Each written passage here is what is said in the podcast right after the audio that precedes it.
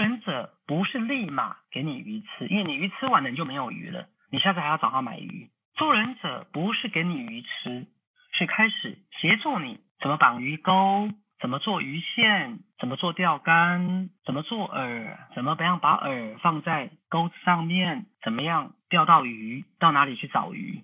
所以助人者他比较拥有的是一个专业的技巧。所以很多人不晓得助人者其实是一个很重要的专业。市面上很多人呃认为自己，比如说学了一些心理学的知识技巧，任何阿猫阿狗都觉得自己是一个助人者，然后好像你就能解决人家所有的问题。到最后，你就会发现，其实你是做不到的。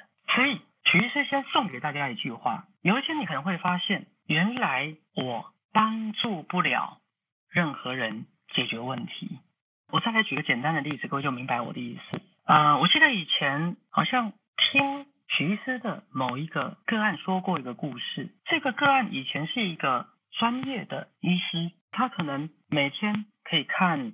比如说五十个病人，然后他觉得他帮助这些病人，然后他看诊啦，比如说开药啦，他是个专业的医师，然后他觉得他在帮人家治病。后来过了很多年之后，他才发现为什么所有他治病的那些患者一而再再而三的回来找他看诊，他就发现原来这么多年来，他认为他帮助了别人，可是其实他从来没有帮助到任何人，他只是学了一套技巧。他只是学了一个表面的处理，这么多年来，他比如说每天看三四十个病人，可是他只是用一套方法跟技巧来帮助人。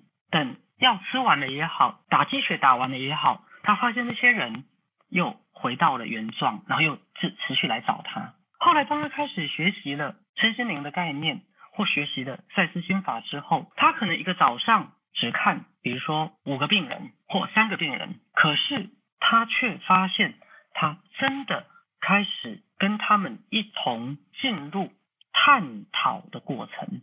其实，在讲如何破解一个助人者的内心匮乏。助人者的内心匮乏，来自于你觉得你必须解决个案的问题，你必须拥有很强大的专业知识，必须个案的问题你都能回答得出来，个案的问题你都能解决得了。看起来你很棒。可是最后你一定会落入一个匮乏的状态。我要说的是，真正一个助人者是协助个案进入探讨问题的过程。